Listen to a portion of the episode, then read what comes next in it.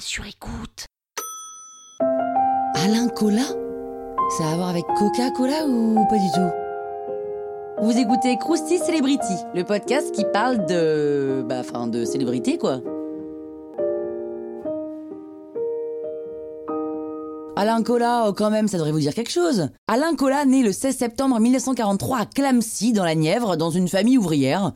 À 19 ans, alors qu'il étudie l'anglais à la Sorbonne, il a de fortes envies de voyage, hein, comme beaucoup d'étudiants en même temps. Et ça tombe bien, parce que l'université de Sydney recherche un enseignant. Et avant même qu'il ne reçoive la réponse, il prend son billet à direction Sydney, et la réponse, en plus, est négative, mais il s'en fout, il maintient son voyage. Il y va en paquebot, donc euh, ça prend un peu de temps, hein, et en arrivant, il trouve quand même un autre poste d'enseignant. Et c'est à ce moment-là qu'il découvre la voile, qui devient une vraie passion, et un an plus tard, il se fait engager comme équipier d'un voilier néo-zélandais pour une course Sydney-Hobart. À l'arrivée, il fait la rencontre d'Eric Tabarly, le gagnant de la course. Alors que tous les membres de son équipage repartent en France, Tabarly propose à Alain Colas de naviguer vers la Nouvelle-Calédonie ensemble. Et là, c'est une révélation pour Alain Collat. Il prend un an de congé sans solde de l'université pour se consacrer à la navigation. Il rentre à Lorient pour aider Tabarly sur son nouveau trimaran, Penduic 4. Il embarque avec lui pour ses courses. Collat veut absolument acheter le bateau, sauf qu'il coûte 23 millions d'anciens francs et il n'a pas l'argent.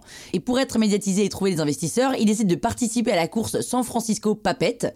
Et à Tahiti, c'est là qu'il rencontre sa femme Tehura. La course est un vrai échec, hein, mais son père a réussi à convaincre des banques de lui prêter l'argent. Il achète donc le Penduic 4 et en 1972, il gagne la course de la Transat anglaise, qui est une traversée de l'Atlantique d'est en ouest, et il pulvérise le record avec son nouveau bateau. Il obtient la Légion d'honneur.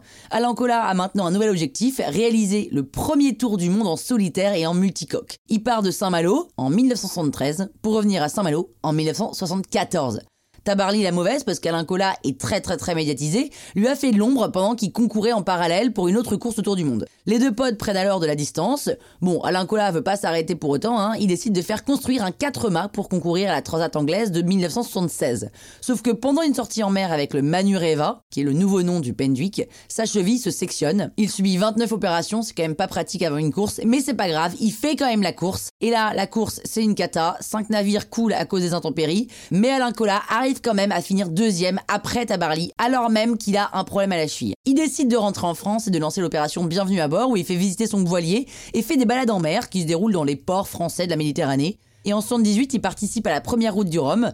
Et alors qu'il est en train de passer les Açores, il envoie un message radio assez inquiétant.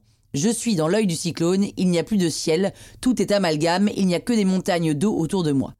Alain Colas et son bateau disparaissent dans la tempête, des recherches sont lancées, mais rien n'a jamais été retrouvé. Et surtout, information que tout le monde devrait connaître, la chanson eh, Manu, Manu, Manu, Reva. Eh bien, elle raconte l'histoire du bateau d'Alain Colas. Croustille, hein? La toile sur écoute.